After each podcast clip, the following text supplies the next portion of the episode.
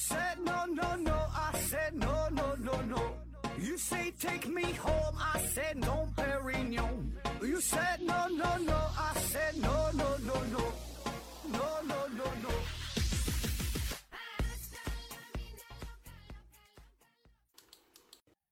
拼命探索，不计后果。欢迎您收听《思考盒子》，本节目由喜马拉雅平台独家播出。这一期呢，咱还是回答听友的问题啊。第一个问题，往西一点提问说，刘司机啊，经常会说“干”啊，这“干”是什么意思？风铃师太回复说，呃，句尾的语气助词啊。长篇维斯回复说，可能说话多了，口干舌燥啊。说刘司机经常说这个“干”啥意思？那你得问刘司机啊，对吧？刘司机说的话，他最了解了。你问我，我也不懂啊。嗯，以我非常。嗯，肤浅的理解吧，这干这就是干呗，就是 do 呗，是吧？驾驶的 do it，或者是 make，是吧？做呗啊，干。咱经常说知易行难啊，就道理谁都懂啊，谁都会说，那叭叭叭都是能讲，但真正去实施的、真正能去做的人啊很少。所以呢，不管你有什么想法啊，你想干啥啊，你就第一步他必须得迈出去啊，你得真正实施起来嘛，要干啊。下一个问题，往西点提问说。为什么在 BBC 举办的最伟大的一百个英国人当中，戴安娜王妃排名排到了第三名，远远高于英国女王等知名人物？嗯，说 BBC 举办的这个评选活动是吧？最伟大的一百个英国人哈，那这个事儿呢是在二零零二年由英国广播公司啊，也就是咱们常说的 BBC 啊，他举办的一个票选活动，就是让大伙儿投票，你认为说全英国哈？这么多年有史以来，哎，有名有姓的这么多人物当中，你选择选选选一百个最伟大的，你投票哈投。那这个人物的涵盖面非常非常广，呃，不仅有政治人物，有文学巨匠啊，像莎士比亚呀、狄更斯啊，像像这个探险家库克船长，呃，还有呢像这个法拉第啊，就科学家这这这一块的法拉第嘞，呃，霍金啊，还有像运动员啊，像这个贝克汉姆啊，这些都有啊。那排名第一的是谁呢？就是第二次世界大战期间的英国首相啊，温斯顿·丘吉尔，哎，他是排第一啊。那排第三的呢，就是戴安娜王妃。那说这戴安娜王妃为什么地位这么高，是吧？英国你说有这么多女王，有这么多很多很多名人呢，为啥她能排在第三呢？这么靠前哈？呃，我觉得呀，用三个字儿来形容呢，就是接地气啊；四个字来形容呢，就是接地气儿啊，得加个儿化音啊。那就英国的皇宫贵族这些王室们，嗯，给咱们的普遍感觉呢，就是有点有点这个高高在上啊，挺高贵的，挺挺高冷的啊。当然，他这种高冷也并不是刻意的装出来，刻意的说是不不食人间烟火，跟你想保持距离啊。因为什么？他。从小接受的教育呀，人家的言行啊，人家的表现呐，那确实就是就比咱高一截，高好几截，对吧？要人家贵族呢，对吧？贵族的培养不得是好几代，是吧？而这个戴安娜王妃呢，稍微有点另类啊，她给人的感觉呢，就跟一般的贵族呢不那么一样啊。江湖传闻他是有点笨哈，当然也有挺多资料确实显示他好像不是那么灵光啊，不那么聪明。说中学毕业都挺费劲的啊，反正都这么说嘛。那么在公众当中的印象，如果你一个大人物啊，他不是特别出名的话，哎，你想一想，是不是咱们就挺喜欢这种人的啊？你谁都这他这厉害，真出名，其实咱们挺反感的啊。咱想让他们更加接近于自己啊。而且呢，这戴安娜王妃呢，她业余爱好很多啊，比如说他特别喜欢音乐啊，音乐还不是那种古典音乐，什么什么以前什么歌剧啥的，不是啊，就是流行音乐、摇滚音乐啊。他这这他是喜欢，他跟那个那个迈克尔·约翰逊，他俩还好朋友，关系挺好，他就玩这玩了，玩摇滚，还整这玩了。所以看他的这些特征都是非常接近咱们普通人，就感觉呢，他并不像一个高高在上的一个王妃啊，好像就是就像邻邻居家一个大姐一样，啊，离咱们非常近。而且呢，他还有很多正面的一些行为，比如说搞这个慈善活动，捐款。据说有一回，他是把自己挺多衣服都拍卖了。卖的钱干啥呢？捐给这个慈善组织，啊，所以你看这个戴安娜王妃给咱们感觉她就是一个有血有肉啊，跟咱们关系很近，就是生活在咱们咱们身边的这么一个人物，哎，所以这个呢，恰恰是民众比较喜欢的，不像那些呃高高在上、非常冰冷的，是吧？就是哎呀，这离咱们非常非常遥远。然后咱们再说回这次评选活动，这是啥呢？是投票，投票啊，大家伙选的，一票一票选出来了。所以呢，他这个评选呢，就是呃非常就让这个戴娜王妃啊，她就占了优势啊。如果说是一个呃官方的评选啊，或者是说什么一些专家评选啊，一些权威机构评选，那可能他排的位置就没有这么高了啊。所以这里边有很多民意的作用，就是大伙儿主观的感受啊。下一个问题，王西一点提问说，呃，有没有内陆国家真的会有海军啊？是那里的湖吗？还是在哪儿？说 内陆国是否有海军是吧？呃，咱经常听郭德纲相声嘛，它里边儿有个段子说让于谦父亲去蒙古国当海军司令是吧？经常听说这个段子啊。但实际上啊，在现实世界当中，真的有很多内陆国家，它确实就有海军啊。因为这个海军呢，不只是在海上作业，大江大河大湖。对吧？那你这些国家为了争夺这些水上资源，必然也会有海军啊。所以这个海军指的不是海，应而应该叫叫水，是吧？叫水更合适。那有很多所谓的湖泊，那都都很大呀。那那湖那都老大了，面积老大了，是吧？所以呢，你看啊，咱比如说这个乌兹别克斯坦啊，地处西亚，这是典型的内内陆国家，但是，因为挨着这个咸海啊，所以说叫海，但是这是一个非常大的湖啊。那么乌兹别克斯坦也是组建了自己的海军。呃，就是跟其他国家买了一些什么战舰呐，一些舰载直升机啊等等吧，这些东西啊。我查到一个数据，他说他有两艘战舰，有四艘扫雷舰，外加各种类型的战舰组成的海军啊，有四十余艘舰艇啊。呃，其中海军作战人员超过两千五百名啊。当然，如果你要跟沿海国家相比，这个数据就是有点有点可笑哈，排不上号。但是呢，没办法，实力搁这摆着呢啊。反正这些反正基本的暂时也也还也还够用啊。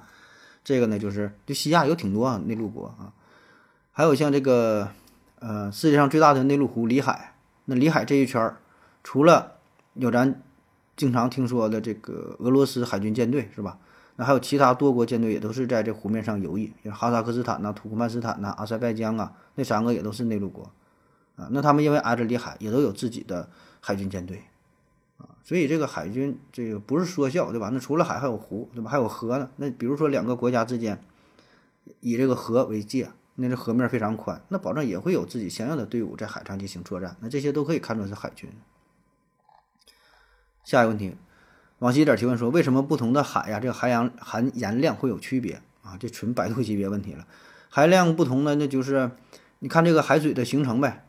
呃，影响海水这个盐度啊，这个咸度的因素主要有三个。第一个呢，就是降水与蒸发量啊，你下雨下的多，蒸发的少，它就不那么咸，对吧？蒸发的多了，下雨下的少，它就咸呗。还有呢，就是洋流的影响啊，洋流啊，还有一个就是淡水的注入啊，基本就这三方面，从这三方面去分析，也就整明白了。下一个问题，往细点提问说，世界上有没有咸水河啊？这都是也都差不多哈，都是这类的。说这个咸水的河啊。呃，咱要是说的严谨的说，抬杠的回答呢，保证是有啊，因为你这个咸和淡嘛，它都是相对的，没有绝对的说的淡水，对吧？那么那么淡，它里边一点盐没有嘛，对吧？不可能，就是这个比例的问题呗，啊，所以就是含盐浓度的呃多少啊，没有那么纯净的啊。呃，当然哈，咱通常来说呢是，呃，海洋当中的水呢是比较咸，对吧？含盐含盐量比较高啊，湖水、河水含盐量比较低啊。因为通常这个河流嘛，它都是淡水，那河水流动的，它的来源呢，一部分呢是雨水，一部分呢是雪山融化、冰川融化啊，还有一些是是地下水。这些源头的水呢都是淡水啊，然后它再加上不断的流动、不断的补充啊，就是河都是淡水的。那么你说这个河水有没有咸的？那保证也有咸的啊。比如有一些人工运河，像这个苏伊士运河，对吧？这是人工开凿的啊，那它这个水的源头就是海。对吧？这边是红海，这边是地中海啊。从红海流到地中海，那它就是咸的。它是海海从海到海是吧？保证是咸。嗯，还有呢，像有一些河流，它流经的地方比较特殊，这个区域的矿物质含度含量比较高，里边呢什么就含盐的这些什么成分，这个相对多一些。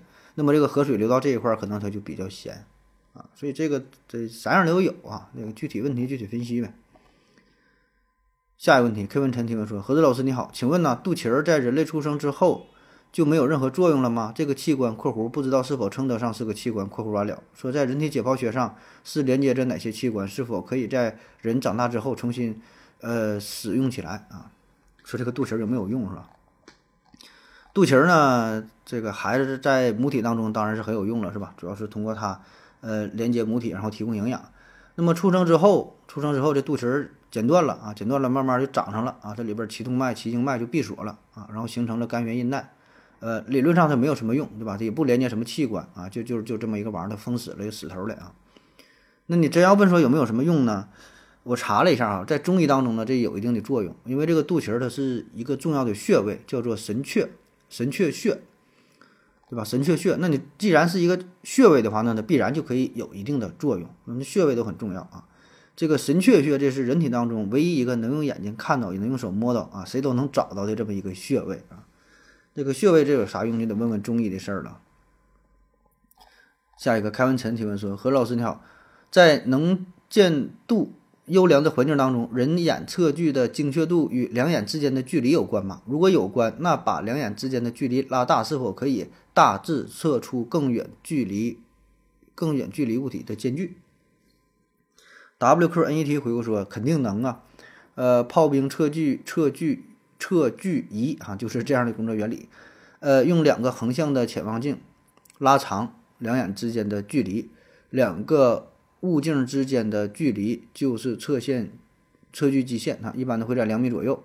呃，巨舰大炮年代的舰炮的测距仪更夸张，基线呃长达几米，甚至是十几米啊。啊，对，W N E 可以回回复的基本就是就是这个道理。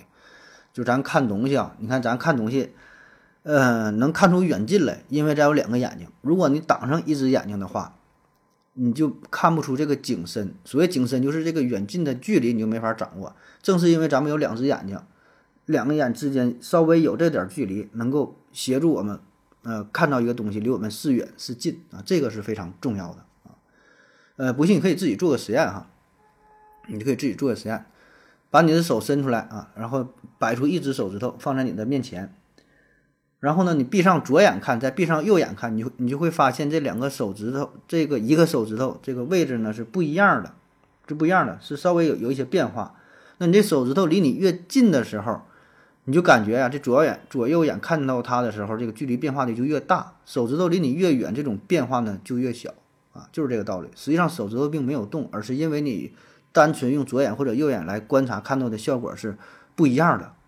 啊，那么利用这个效果，我们人眼就可以测距啊，也可以像刚才这位听友帮助回复的说，炮兵怎么测距是吧？就是在呃军事上啊，有很多仪器都是利用这个原理，而且在天文学上有很重要的应用啊。天文学上就这都都是嘛，叫视差嘛，视差啊。天文学上有一个很重要的叫三角视差法啊，还有这个秒差距概念也是根据这个三角视差法呃得到的。啊，就像 WNET 这位听友回复说嘛，两个距离越大，那你看的东西就测距的这个距离能越远啊。那三角视差法视差法就更夸张了，就不是几米几十米的，它是整个是利用这个宇宙空间，利用这个地球的旋转，然后呢，在不同的它运转到不同的位置，它不公转嘛，在不同的位置，然后呢进行观测啊，然后就是跟咱用看这个手指的这个道理呢差不太多，可以看到很远很远的距离。三角视差法。下一个问题，瘦马提问说：何总你好，请问动物是如何辨别同类的？呃，有很多低一呃低等一点的动物都是雌性，下完蛋就离开不管了。它们出生时候看不到自己的样子，怎么知道那些哪些和自己长得一样是自己的同类啊？这个挺有意思是吧？说这个动物出生之后，如果它没看到自己的父母，它也不知道自己长什么样。对吧？他也没法照镜子，那他怎么是找到自己的同伴呢？啊，嗯，就比如说一个小蜜蜂出生之后没看着父母，它长大了，它怎么知道就其他的蜜蜂跟自己是同伴？它咋不会去找个苍蝇、找找个蚊子是吧？那么这个动物区分自己同类啊，它不只是靠眼睛哈，它有一个很重要的功能，就是靠这个气味儿。很多动物都是靠气味儿来辨别自己的同类，就一闻身上的味儿跟自己一样啊，那这这这就是跟我一伙儿的了。啊还有呢，像其他的一些特殊的行为，比如说有一种叫做招潮蟹的，它呢会挥动自己的大钳子进行求偶啊。在人类看来，它挥动的动作差不多，看不太懂表达什么意思。但是呢，对于其他的这个招潮蟹一看啊，就能看得懂了，这个是我的自己同类，哎，我能看懂啊。还有像呃声音啊，那动物呢可以发出一些鸣叫啊，这个就说咱说话的声儿，靠这个听觉，像青蛙呀、鸟类呀，哎，很多虫子也都是靠这个声音来辨别自己的同类。下一个问题，Peter G 三八提问说，呃，能详细聊聊吸引力法则吗？啊，这个你问的晚了啊，不是，或者说我回答晚了，这个已经聊完了，我才看到这个问题。下一个问题，K 文晨提问说，何子老师你好，我们看。呃，韩国跆拳道里面有很多的旋转，一百八十度、三百六十度、七百二十度等等回旋踢花哨的动作。请问增加自己的旋转动量，真的可以输出更大的惯性吗？进而提高踢出的动力啊？嗯，这这这当然可以了。那你根据就是这个能量的守恒，你你不得是旋转？你旋转你这个动量越大，输出的能量就就越多呗啊？这当然是可以的了，不是可以了，这当然就是这么个事儿了。下一个问题，K 文晨提问是：何老师你好，请问呢，会厌这个结构是人类独有的吗？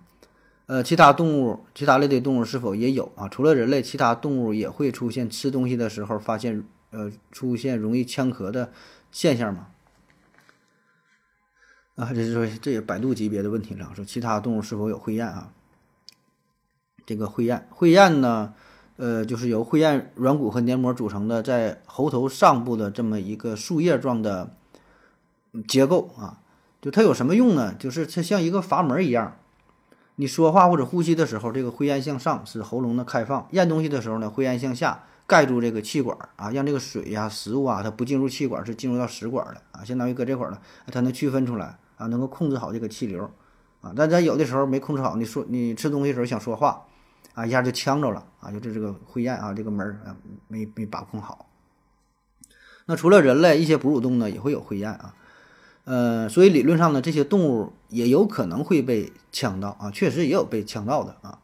但是呢，跟人类相比啊，大多数其他这个哺乳动物呢，它有一个好处就是食管呢是位于气管的下方，那么这样的排布方式就会让食物在重力的作用下更容易到更容易进入到食管当中，相对来说呢，发生呛咳的这种机会就比较小。比如说猫的喉咙里边这两个管子大致是平衡分布的啊，然后呢各自到达胃部和肺部，哎，分开了。啊，所以这种就是它这个结构跟人类呢并不完全相同啊，所以它对于动物来说呢，在重力的作用下，它就是这个这个食物更重嘛，就往低处走啊，就更容易进入到这个食管里啊。但人类呢偏偏不是这样啊，人类就是食管和气管离得非常近，所以也是增加了这种呛咳的机会啊，有的是呛里边甚至窒息死亡的也都有啊。下一个问题，K 文晨提问说：何子老师你好。呃，发现两个问题，为什么只有在四川的熊猫园的熊猫舍里边会有树哈？但除了四川之外，全国甚至全世界有熊猫的熊猫园就没看见过熊猫爬树的视频。尤其是在日本的熊猫，熊猫本来是爬树高手，这也是它们的生存技能。按规定，在国外出生的熊猫两岁的时候就要送回中国，但少了爬树这项生存技能，它真的有利于海龟大熊猫的野生化训练吗？杨黑一号改名东东服饰回复说：“上海的有树啊，呃，你说就全国全世界只有四川的熊猫园里的这个熊猫就里边有这个树是吗？这事儿我还真就没听说哈，嗯，我也没注意这个事儿哈。然后我就上网查了一下你这个问题，呃，结果呢，第一条结果第一条就是陕西一只大熊猫爬上树睡了两小时，为什么大熊猫那么爱爬树啊？”所以不只是四川呐，其他地方也有啊，可能是你没看到吧。下一个问题，斯大江提问说：茅台酒的少女光脚采取啊，是为了让酒更香吗？还是像日本的女体验一样，为了迎合一帮喝酒的老男人一厢情愿的意淫啊？上帝思考，合着就发笑回复说：让酒更香，问号啊！我唯一能想到的就是女性身上残留的雌激素和催产素确实更吸引男性，前提是。后面的发酵、高温蒸馏等环节不会被分解掉。不过，老坛酸菜确确实实已经证明了，人类至少吃不出男人的脚踩出来的有什么区别啊？呃，说这个茅台是吧？少女光脚采取啊，就是制酒嘛。你说这个事儿，茅台集团曾经拍过一个纪录片儿啊，有一集就叫做曲间芭蕾啊，曲就是酒曲嘛，芭蕾跳跳芭蕾舞，跳跳芭蕾舞啊，踩这个东西。介绍嘛，说这个少女光脚在上面咔咔踩啊，说这是一个非常独特的工艺，呃，说已经有上百年的历史了啊。然后网友们就不明白了，说你这玩意儿怎么就非得让少女踩，别人踩怎么就不行？老太太踩行不行？对吧？老头踩行不行？啊，找俩小伙踩行不行？甚至现在用机器生产行不行？不都是这个压力吗？怎么踩怎么就不行？然后说茅台这边呢，就对于这些采取的这些女工啊，学历都有要求啊，得什么二幺幺的，什么双一流的哈啊，这不是咱瞎说，这网上招工简章上上边就这么写的啊。当然，招工简章我不知道是不是造假的，反正看着应该是挺真的，上面要求这个二幺幺，呃，这个大学毕业的哈，说只有符合这些要求才能胜任自取自酒的工作啊。然后我查了一下解释，为什么说需要这个少女呢？一方面原因说呀，考虑到体重的因素啊，说这个体重啊不能超过一百二十斤，啊太重了不行啊，所以呢少女比较合适啊。男性呢，成年男性可能或者是比较特别丰满的女性啊，呃，就重量可能比较重啊就不合适啊。但这玩意儿这是真是说服不了我啊。还有呢说这个少女啊，这个脚嘛叫纤纤玉足啊，说这个脚不容易出汗啊，分泌的东西比较少啊，可以确保这酒曲的酸碱度。你就不破坏了它这个平衡，不影响它的营养成分。你整一个抠脚大汉、大汗脚的，完一踩上味儿变了啥，影响人家菌群啥的啊。当然这些都是强行解释，对吧？这这一听这玩意儿就是就就就假的啊。更多的我觉得还是心理层面的因素啊。就像这听友提问的，一厢情愿是吧？符合一些老男人的意淫呐。嗯，当然啊，这个事儿也不只是咱中国特有的啊。你像这个法国，法国有这个葡萄酒吧？不也得是吗？少女站在那个大酒桶里边，光脚夸夸踩。还有像日本有一种叫做口嚼酒，口嚼酒啊，少女亲亲自用嘴啊嚼嚼完吐出来，然后发酵。还有这古巴，古巴的香烟不有名吗？这叫雪茄呀，大雪茄。这雪茄呢，就手工操作卷出来的，怎么卷呢？得少女拿把那个烟纸烟丝放大腿上，搁自己大腿这么卷，这么搓出来。哎，所以说这么卷出来这个味儿好啊。你要运气比较好的话，你抽这烟兴许还能抽抽少女腿毛呢啊！还有像这个茶叶，茶叶不也有讲嘛？说得是少女啊，这就得叫处女是吧？结婚结婚不行了，没结婚的啊，什么时候去采这个茶尖儿？所以很多你看都有类似的这种行为，都是要求少女啊，更准确说应该叫处女是吧？进行一些呃加工啊。但实际上呢，对这些操作，我觉得哈，找谁？找老太太牙掉没了，让她进行操作，对于它的成分，对于它的味道不会有任何影响。你就给谁吃，它也吃不出来。你找什么化学仪器去分析，它也分析不出来。它能有什么不一样啊？就扯犊子呗。但是说呢，为什么咱很认可、很追求这个事儿，是吧？就是，嗯，这叫一种陋习也好，一种噱头也好啊。为什么大伙儿很、很、很认可呢？这主要嘛，还是抽烟也好，喝酒也好。